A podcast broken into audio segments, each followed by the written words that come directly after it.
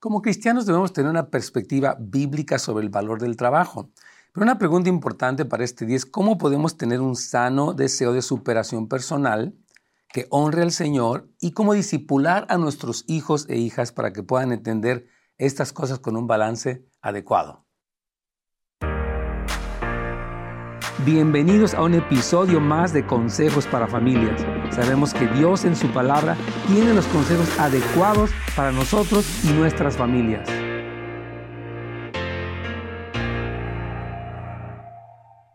¿Qué tal amigos? ¿Cómo están? Bienvenidos este día. Nos encanta que nos acompañen en este programa Consejos para Familias. Hoy vamos a hablar acerca de un tema muy importante, enseñando a nuestros hijos el valor del trabajo. Yo veo a esta generación de jóvenes en dos extremos, ¿no? Unos que no tienen ambiciones personales, deseos de superación, y otros que están muy afanados en, en su trabajo. Entonces, debe haber un balance adecuado en este sentido, porque por una parte no queremos que nuestros hijos vivan para las riquezas, ¿verdad? O sea, que sean ambiciosos en el mal sentido, materialistas, pero tampoco queremos que vivan, que vivan sin un deseo de ser personas productivas, fructíferas, activas, y ah, deseamos que, nuestros hijos sean instrumentos en las manos de Dios para extender el reino, bendecir la sociedad, ser ah, alguien útil, la verdad. Yo creo que es el deseo de todos los papás, ¿verdad? Entonces la idea es que ah, queremos enseñarles a nuestros hijos la verdad bíblica acerca del trabajo. Cuando Dios le encargó al hombre el que él trabajara en el huerto del Edén, no fue una maldición.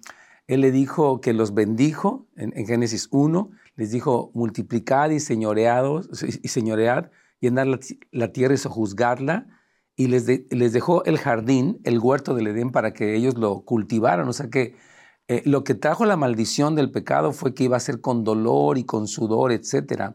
Pero el trabajo es una bendición tremenda. Dios nos, nos dio la capacidad de ser útiles, productivos, tenemos dones, talentos que podemos y debemos utilizar.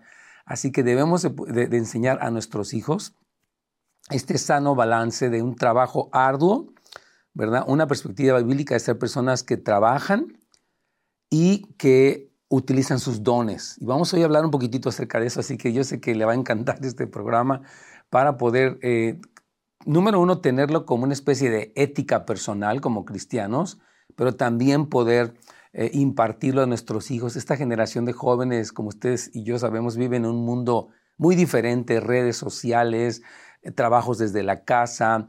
Este, algunos hablan del minimalismo, o sea, que es hacer lo mínimo, tener lo mínimo, ya todo es rentado, ya no hay que comprar nada. Hay una serie de ideas que han surgido en, los jóvenes de ahora que son interesantes y no podemos descartarlas todas, pero siempre hay que tener una perspectiva bíblica. ¿Qué dijo, qué dice el Señor en su palabra? Y para empezar, quisiera eh, que leyéramos Primera de Tesalonicenses, capítulo 4, versículos 10 al 12.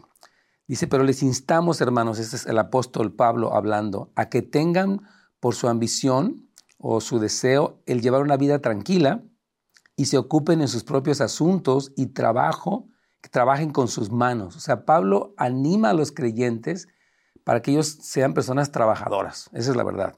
Dice, tal como les hemos mandado, a fin de que se conduzcan honradamente para con los de afuera y no tenga necesidad de nada. De hecho, Pablo habla de que el que no trabaja, que tampoco coma, y que si un hermano que es creyente no puede proveer para los de su casa, es peor que un incrédulo y ha negado la fe. Entonces, hay un sano valor del trabajo. Y lo que nos ha pasado muchas veces a nosotros como adultos es que nos hemos extralimitado en el trabajo. O sea, muchos de nosotros tenemos horarios 5 o 6 de la mañana, llegamos 6, 7 de la noche, algunos sábados y domingos, otros tienen dos trabajos. Hablaba con un joven recientemente, él es, mesero en un restaurante cercano aquí a nuestra iglesia, y le pregunté, ¿cómo estás? Y lo veo siempre muy cansado. Dice, la verdad estoy trabajando mucho y estoy buscando otro trabajo, y aparte trabajo con mi papá. Su papá coloca pisos de, madera. Y le dije, no puede ser que vivas así. Dice, sí, es que tengo que trabajar. Entonces, hay todo esto, este desbalance eh, que no debemos de permitir en nuestras vidas. Trabajar es bueno, repito, es parte incluso de nuestra salud mental, pero tampoco extralimitarnos. Entonces, Dios desea, queridos hermanos y amigos, que seamos buenos trabajadores y que reflejemos su carácter. Ah, nuestra ah, meta, como dice Pablo en este texto, es vivir una vida tranquila, donde por medio de, nuestro trabajo podamos suplir las necesidades. O sea, todos, eh, digamos, los que tenemos familia, los jóvenes que eventualmente van adquiriendo sus responsabilidades, tener un carro, rentar un departamento, eventualmente tener una familia, necesitan trabajar, necesitan ser productivos y útiles y tener un oficio, una profesión. ¿Verdad? Entonces, vemos que Dios mismo, desde el principio de la creación, Él trabajó. Él crea el mundo, crea lo, que vemos en seis días y descansa, obviamente, en el séptimo día. Y este ejemplo de Dios desde el principio de la creación, después vemos a Adán y Eva trabajando antes de la caída en el huerto del Edén, y, vemos cómo el trabajo siempre tuvo esta connotación sana. Entonces, pero algo muy importante es enseñar a nuestros hijos, trabajas para ser productivo, pero no tienes una meta materialista donde el centro de tu vida es el dinero. Pablo habla en primera de Timoteo capítulo 6 acerca de los hermanos que por amor al dinero se desviaron y fueron traspasados de muchos dolores. Y de hecho Pablo dice, raíz de todos los males es el amor al dinero, el cual codiciándolo muchos se extraviaron de la fe y fueron traspasados de muchos dolores. Entonces Pablo dice que, eh, que, teniendo sustento y abrigo estemos contentos. Pablo habla de un balance tremendo, hermanos queridos. Entonces, ahora, este balance, una pregunta que tenemos aquí, significa que debemos de tomar trabajos pues muy sencillos, muy ligeros ah, para cumplir los propósitos. Y la respuesta es no. Miren, el llamado a ser trabajadores es absolutamente bíblico. O sea, repito, por ejemplo, Jesucristo dice, mi Padre trabaja y yo trabajo, dijo él. Proverbios, el libro eh, de Proverbios habla mucho del perezoso. En el 12, 24, 24, 13, 4 habla del hombre perezoso que nada más se da vuelta en su cama, que pone de pretexto, es que el león está afuera, hay un león, entonces no voy a salir, me voy a quedar dormido. Entonces, mucho cuidado con la pereza. La pereza sí puede ser un mal de nuestro tiempo, hermanos, que debemos de combatir porque nosotros tenemos nuestras televisiones, nuestras redes sociales, podemos pasar horas, horas viendo los que ven Netflix o los que ven diferentes tipos de, de, ah, ah, estos canales y estas eh, eh, que hay tanto en la televisión. Uno puede pasarse horas de, la vida desperdiciada en este tipo de cosas o en las redes sociales. Entonces yo creo que hay que tener toda esta precaución. Hay, hay una parábola que es eh, en, Mateo 25, Jesús está hablando del reino de los cielos en el fin del tiempo, o sea, en nuestro tiempo, y Pablo les está diciendo, perdón, y Jesús les empieza a hablar acerca de el que recibió cinco talentos, dos talentos y un talento. Y básicamente la enseñanza de la parábola es la importancia de activar nuestros dones, activar lo que Dios nos dio, ser fieles, ser productivos, entregar, rendirle cuentas al Señor de lo que Él nos ha dado. Esto es algo muy importante, hermanos queridos, porque eh, hay un siervo malo y negligente. O sea, era, tenía mal corazón y era alguien descuidado, perezoso. Y el Señor lo reprende y le quita lo que tiene y se lo da al que tiene más. Entonces, es muy importante tener una mentalidad bíblica. Algo que pasaba con los tesalonicenses, y no quiero dejarlo pasar, es que ellos tenían un concepto escatológico equivocado. Voy a explicar esta palabra escatología, no es ningún término complicado. Tenían una idea acerca de la segunda venida de Cristo que les llevó a muchos de ellos a no trabajar. Es que ya va a venir el Señor, entonces no voy a trabajar, porque ah, pues yo estoy esperando que regrese. Y sí, estamos todos esperando, gracias a Dios, a que Jesús regrese. Esa es la promesa, ese es el, clamor maranata y todo lo que el Señor ha dicho, las señales que vemos de los tiempos, todo está apuntando al regreso de Cristo. Pero mientras Él regresa, el llamado de las parábolas de Mateo 25 es hacer personas productivas, fieles, fructíferas, todos nosotros. Entonces, esto es algo muy importante. Entonces, la pregunta es, ah, ¿cómo podemos... Eh, eh, transmitir esta forma de pensar a nuestros hijos. Mire, yo quiero decirle algo que he mencionado en este programa en otros momentos. Eh, muchas veces nuestros hijos han tenido todo sin ningún esfuerzo. Todo. Medallas, regalos, teléfonos, juegos, eh, videojuegos como el Nintendo, PlayStation y yo no sé qué tanto juego. y no hacen nada. Cuando llega el momento de hacer algo, se estresan, se tensan, se abruman, porque no se les enseñó la importancia de que ellos tienen que poder ah, esforzarse. Porque los papás con el, con el asunto yo te amo, te hago todo. Te hago el desayuno, te lavo tu ropa, te, este, te levanto tu cuarto, etc. Entonces, este es un error, hermanos queridos. Nuestros hijos, mientras ellos van creciendo, necesitan hacerse responsables según va su edad, por ejemplo. Ya el niño que saca sus juguetes debe de guardarlos. El jovencito que ya eh, tiene 13, 14 años puede aprender a echar su, ropa en la lavadora, se le enseña cómo hacerlo. Eh, en el caso de los que tienen secadora, de secarla y después doblarla. Es decir, ya tienen que hacer un esfuerzo. Cuando eh, vamos a cenar, ellos ayudan a poner la mesa, a recoger la mesa, a lavar los platos. Estas cosas simples son parte de un entrenamiento para que nuestros hijos sean personas que no solamente se sientan. Y los papás les sirven letras, sí como no, hijito, y no levantan ni su plato. Entonces, esto no está bien.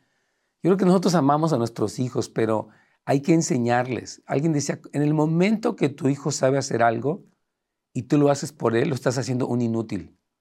Ponía el ejemplo, si ya se sabe este, amarrar las agujetas de los zapatos, de los tenis, él debe de, de amarrárselas, porque de repente el papá y la mamá le hacen todo.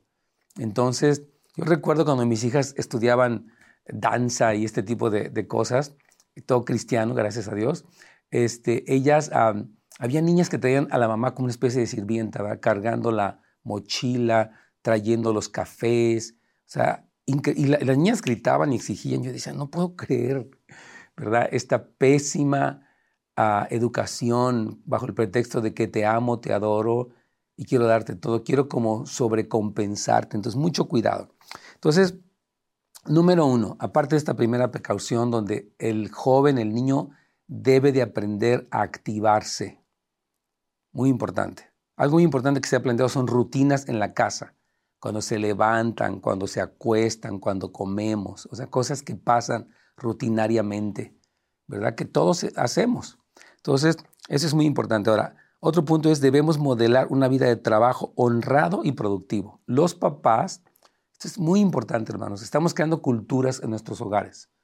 O sea, somos personas que nos ven nuestros hijos, nuestro tipo de horarios de trabajo, de descanso, de diversión, de iglesia, de vida devocional. Entonces, el poder modelar una vida, soy trabajador, puedo trabajar ocho o nueve horas en el día y nuestros hijos deberían, ah, número uno, vernos trabajar con gusto, ¿no? Quejarnos del trabajo, quejarnos del jefe, quejarnos de los clientes. No, no, no. Debemos modelar, ok, el trabajo es así. Hemos tenido todos jefes a veces duros, a veces tolerantes, a veces de lo que sea. Es parte de la vida. Entonces, deberían nosotros, nuestros hijos, ver gratitud en nosotros, porque debemos ser productivos para el Señor. Jesucristo habla en Juan 15, por ejemplo, toda rama que no lleva fruto, la cortará. Y la rama que no lleva fruto, dice, se secan y la recogen y las echan en el fuego y arden. Entonces, Jesús sí habló de estar conectados con Él y producir resultados en nuestra propia vida, el carácter en primer lugar, en el reino, en la familia y en lo natural. Entonces, Debemos de ser productivos para el Señor, hermanos queridos, y que nuestros hijos vean eso. Wow, mis papás están activos, ¿verdad? tienen este balance entre el, ok, descanso, diversión, entretenimiento, pero todo está llevado en este balance. Entonces, así mostramos a nuestros hijos cómo nuestro trabajo aporta a la sociedad. Por ejemplo, siendo generosos, siendo diezmadores, siendo personas que ofrendan.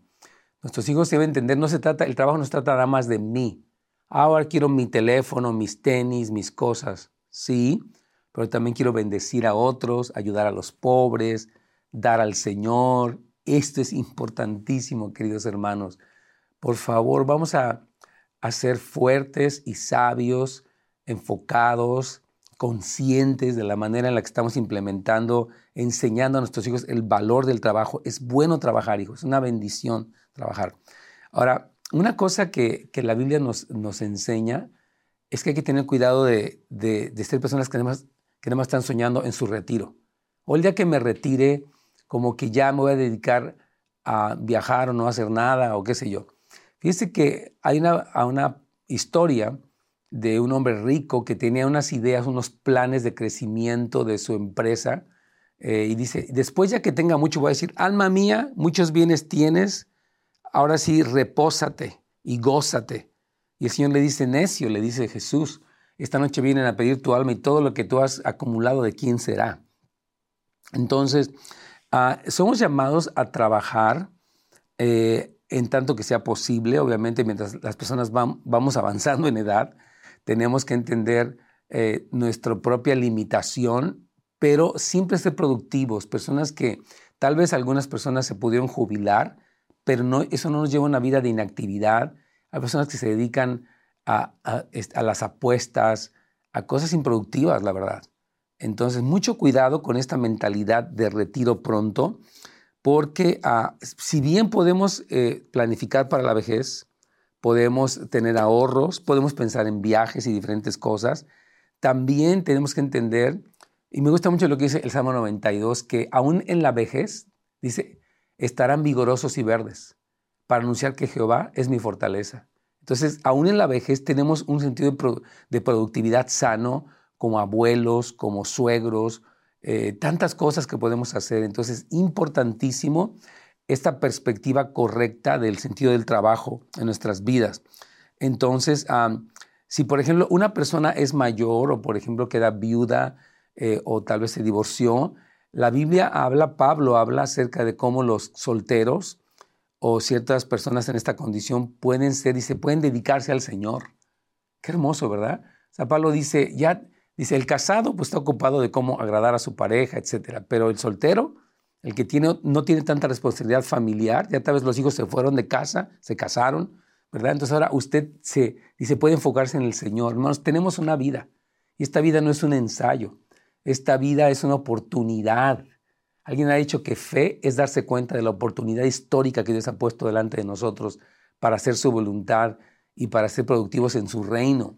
Entonces, muy importante, hermanos queridos, que sí se pueden planear, por ejemplo, la adquisición de bienes, dejar un patrimonio a los hijos, la independencia, los negocios. Son cosas buenas todo eso, siempre y cuando tengan una perspectiva del reino.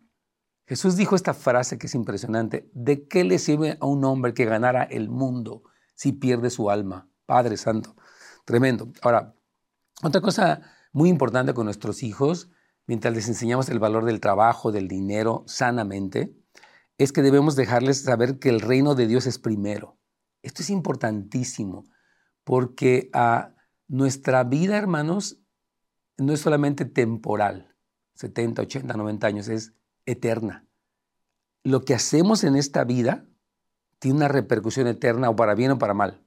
Por ejemplo, Cristo habla de las recompensas eternas, habla de una piedrecita blanca, habla de que van a ser columnas en el templo del Señor, habla de que les dará la corona de la vida, habla de muchas cosas, de vestiduras blancas, tantas cosas que usted puede leer Apocalipsis 2 y 3, donde se mencionan como veintitantas recompensas eternas. Entonces nuestra perspectiva es el reino, o sea, si trabajamos, si tenemos planes financieros, si podemos pensar, por ejemplo, en una casa, muchas cosas, pero siempre desde la perspectiva de, la prioridad del reino. Ese famoso versículo de Mateo 6:33 más, buscad primeramente el reino de Dios y su justicia y todas estas cosas te serán añadidas. Entonces, es, es el tiempo, hermanos, de, uh, por ejemplo, cuando nuestros hijos nos ven, fíjese bien, quiero decirle esto, ¿no? ¿Qué es lo que guía nuestras decisiones?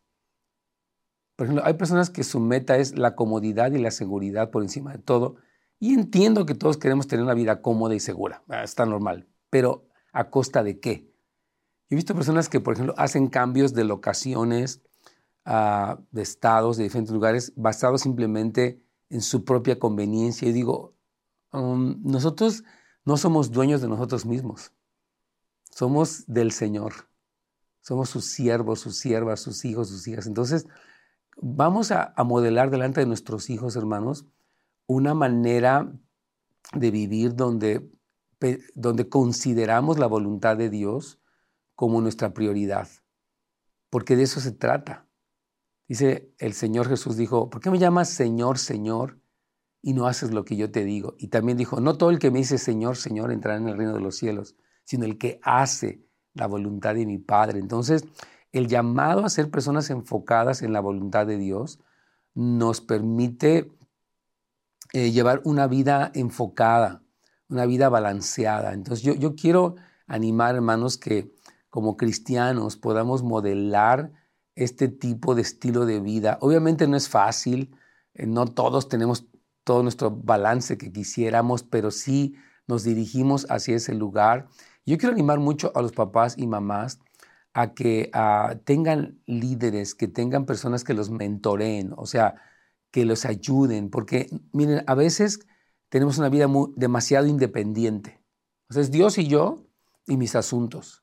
No, estamos en el cuerpo de Cristo y allí tenemos, dice, me encanta lo que dice eh, tanto Hebreos como Efesios también, Hebreos 10:24 dice que debemos de considerarnos unos a otros para estimularnos al amor y a las buenas obras. O sea, hay muchas cosas de mi personalidad que yo no veo, hay muchas cosas que, pues que no me doy cuenta porque así pasa, ¿verdad? Pero otros alrededor de mí, amigos, mentores, líderes, me ayudan a, a darme cuenta, ¿sabes qué? Aquí tal vez estás un poquito fuera de balance, estás demasiado enfocado en esto, estás descuidando tu salud o estás descuidando tu vida con Dios o estás, este, o tal vez no estás siendo lo suficientemente enfocado en tu trabajo, estás descuidando eso. Entonces es muy importante el que podamos eh, tener eh, personas que nos ayuden, personas alrededor de nosotros que nos pueden como centrar, porque de esta manera vamos a poder presentar un modelo adecuado a nuestros hijos en cuanto a la importancia de trabajar, ¿verdad? un joven, por ejemplo, que empieza desde el más abajo, ¿verdad? Muchos jóvenes quieren empezar desde arriba. Yo quiero ser gerente, o yo quiero ser, qué, sé yo, jefe, ¿no? O sea, vas a empezar desde abajo, porque así es la vida, ¿verdad? Todos los que, los adultos sabemos que empezamos de cosas muy sencillas, de trabajos muy arduos, y poco a poco, mientras fuimos aprendiendo, creciendo, eh, fuimos escalando en ese sentido para tomar posiciones de mayor responsabilidad y así nuestros hijos deben de aprender. Cuando los hijos han sido demasiado compensados, no les gusta el esfuerzo y no les gusta este proceso de crecimiento. Quieren llegar hasta arriba desde el principio, ¿no? Y no es así. Tenemos que enseñarles el valor de la fidelidad, por ejemplo. Hijo, tú tienes que ser fiel. Por ejemplo, yo he visto jovencitos que trabajan en estas tiendas como el Starbucks. Son trabajos arduos, ¿verdad? O, o los meseros, ¿verdad? Son trabajos que requieren mucha Fortaleza, los que trabajan en, los restaurantes de, comida rápida, McDonald's, todos estos, ellos tienen, ah, están activos, ¿verdad? Y tienen horarios y tienen jefes y tienen una producción que cumplir y tienen responsabilidades y es tedioso, ¿verdad? Voltear hamburguesas puede ser algo tedioso, pero así es. Muchas veces el, trabajo puede ser aburrido, pero es parte de lo que forma nuestro carácter. A veces eh, los jóvenes quieren que sea como muy emocionante, este, ah, impactante, quieren que sea este, súper como dinámico, pero la verdad es que los trabajos pueden ser muy pesados. Hay rutinas de trabajo que pueden ser aburridas. Por eso, una cosa que, que su servidor les ha recomendado mucho es que los niños pueden aburrirse. Estoy aburrido. Está bien. ¿Qué hago? Ponte a limpiar algo. Este, ponte a hacer algo con, con tus manitas. Voy a darte un cuaderno para que dibujes o uno de estos eh, este, jueguitos de construcción para que utilices tus facultades motrices, para que pienses en algo, más que estar en una pantalla apretando botones, ¿no? Sobreestimulado por un videojuego que te está dando premios y ¡ah, Dios mío! El niño se hace adicto, el joven se hace adicto a la adrenalina que generan estos juegos, desde Mario Bros hasta los demás, ¿no? Hay un, eh, está como disparando y está en un estrés terrible y los jóvenes se hacen adictos a estas cosas y desafortunadamente muchos papás hemos mantenido o suplido este vicio y esta adicción con nuestros hijos y eso está fuera de balance. Entonces necesitamos toda esta ética, hermanos queridos, del trabajo, eh, que Dios en su palabra nos, nos, habla. A mí me encanta que la palabra, hermanos, nos da un balance. O sea, no es ni el perezoso ni el que está afanado y turbado, es el punto del medio. Y nuestros hijos deben de poder crecer en este sentido. Eh, cuando, y eso empieza desde la escuela. Cuando ellos le dejan una tarea, tienen que hacer su tarea. ¿verdad? Cuando les dejan una responsabilidad en la iglesia, por ejemplo, que nuestros hijos se involucren a servir en la iglesia, es importantísimo, porque no solamente se trata de mí, se trata de que yo sea útil, de que yo sea, yo bendiga a otros. Así es, hermanos queridos. Aquí, este, nuestro tema de hoy entonces ha sido enseñando a nuestros hijos el valor del trabajo. Y bueno, eh, el consejo de este día. Dios en su palabra nos ha dado el mandamiento de trabajar desde el principio de la creación y Dios mismo trabaja, Jesús trabaja y Pablo nos enseña que debemos ser personas que trabajan. En todo esto debe haber un balance. No podemos eh, volvernos personas ambiciosas cuyo único propósito es la producción desesperada de dinero. Eh, tenemos que tener esta consideración del reino de los cielos. Y decíamos durante el programa del día de hoy que tenemos que poder ser a papás que, que les enseñan a sus hijos desde pequeños el valor de ser útiles, de ser productivos, de ser fieles. Y muy importante que empiecen desde abajo. Nuestros hijos deben de empezar con trabajos sencillos, tediosos, aburridos, pero eso va a formar su carácter, un sentido de responsabilidad. Y oramos que nuestros hijos sean personas de verdad, que Dios las utilice en grandes cosas, pero todo empieza con este balance adecuado. Hermanos, gracias por escucharnos. Primeramente, Dios, mañana vamos a estar aquí con todos ustedes. Bendiciones. Gracias por habernos acompañado el día de hoy en un episodio más de Consejos para Familias. Nos vemos la siguiente vez.